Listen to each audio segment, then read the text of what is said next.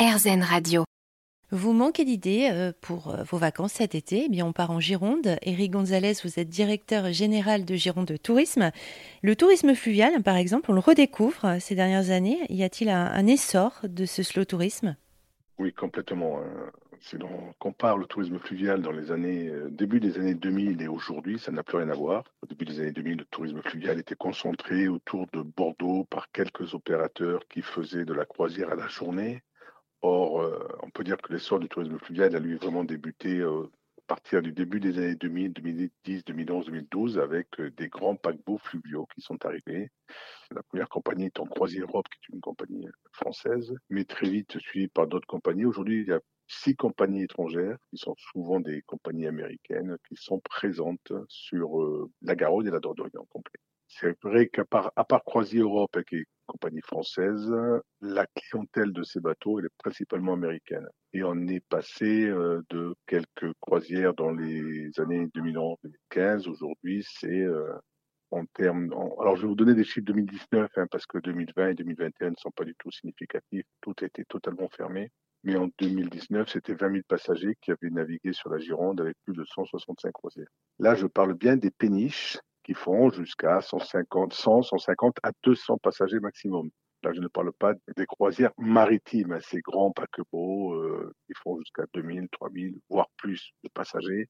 Sur l'estuaire de la Gironde, en général, on accueille ce type de paquebot jusqu'à 2000 personnes, mais on ne va pas au-delà. Il y a des contraintes techniques de navigabilité, de passage des ouvrages et autres qui ne permettent pas d'aller au-delà. Là, je vous parler juste pour l'instant des croisières fluviales, hein, de ces croisières qui qui couvrent plus que Bordeaux, parce que c'est vrai que la croisière maritime, les grands paquebots, s'arrêtent soit à Pauillac, au Verdon, soit à Bordeaux. Tandis que les croisières fluviales, elles, elles partent toutes de Bordeaux, elles partent sur 4, 5, 6 jours et elles font Pauillac, Blaye, Bourg, Libourne, Cadillac. Et tout au long de ces euh, journées d'escale, il y a des découvertes de vignobles, du patrimoine exceptionnel et autres. Ça peut être plus euh, au gré des envies euh, ou voilà, ça va être toujours euh, dans quelque chose d'organisé, où il y a tout un tas de types finalement euh, différents de, croisières fluviales. Sur la croisière fluviale, hein, les, personnes, ce qu'elles viennent rechercher, c'est le temps, prendre le temps. Prendre le temps de naviguer, prendre le temps d'admirer les paysages, de profiter des escales, parce que les escales peuvent être assez longues. Il est toujours proposé des découvertes, le bel art de vivre à la française. Ils sont très friands de tout ce qui est vignoble, bien sûr, patrimoine, mais aussi euh, la gastronomie et euh, la, toute la culture du Sud-Ouest. Alors, qui va voyager euh, comme ça? Il y a un profil, il y a des âges particuliers, un type de, de touriste fluvial? Oui, il y a des âges. C'est plutôt des personnes qui ont dépassé 45, 50 ans, en moyenne, hein, en moyenne, parce que bien sûr, vous trouverez toujours des jeunes, mais qui ont envie vraiment de se poser, voilà, de découvrir une partie du territoire en se posant. C'est aussi, vous le voyez, ces grandes péniches, elles sont toujours équipées sur les terrasses de chaises longues pour se reposer, pour lire, pour profiter un petit peu et prendre le temps. Ce sont plutôt des personnes, euh, un grand pourcentage de retraités quand même, Et, et qu'en est-il des canaux? Est-ce qu'on utilise les canaux pour le tourisme fluvial aussi? C'est des bateaux promenades, des bateaux à la journée, ce qu'on appelle les, les, les, les cruises.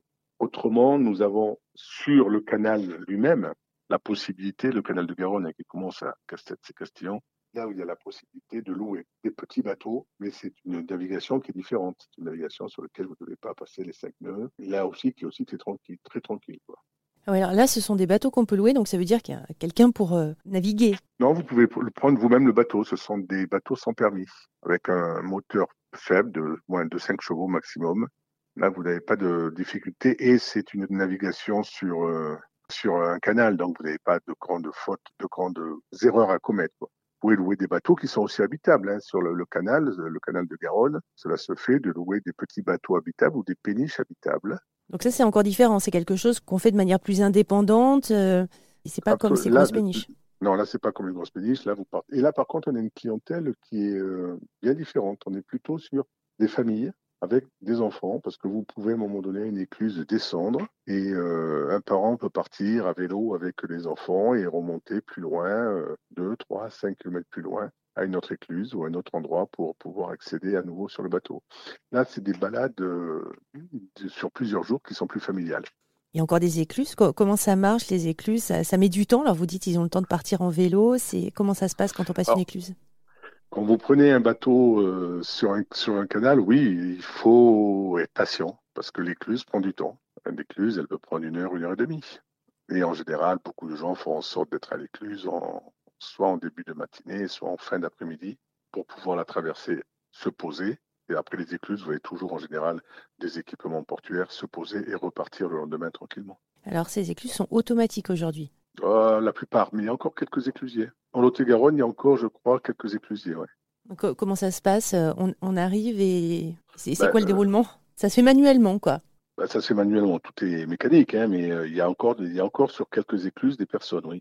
Maintenant, les écluses sont mécaniques et autres. À l'époque, il y avait un système de manivelle qui permettait, mais qui était activé à la main. Hein. Historiquement, le canal, canal du Midi a servi au transport de marchandises. Il a été bâti pour cela. Hein. Le transport de marchandises aujourd'hui, il est quasi inexistant sur le canal du Midi.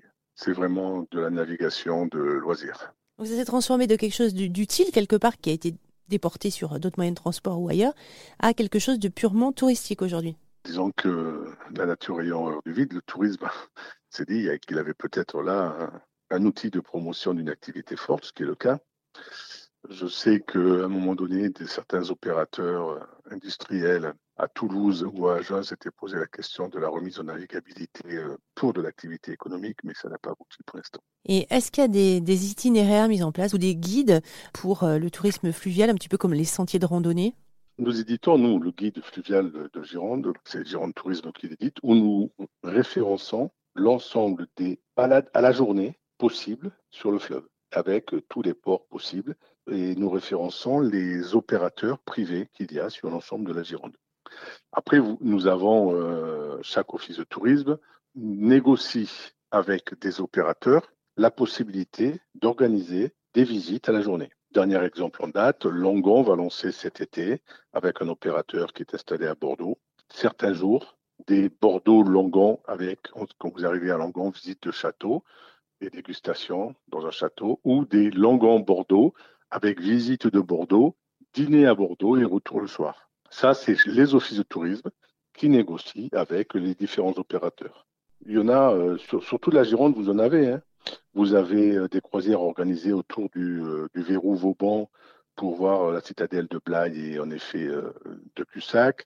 Vous avez des journées sur l'île de Pateras qui sont organisées, des découvertes de l'île Nouvelle.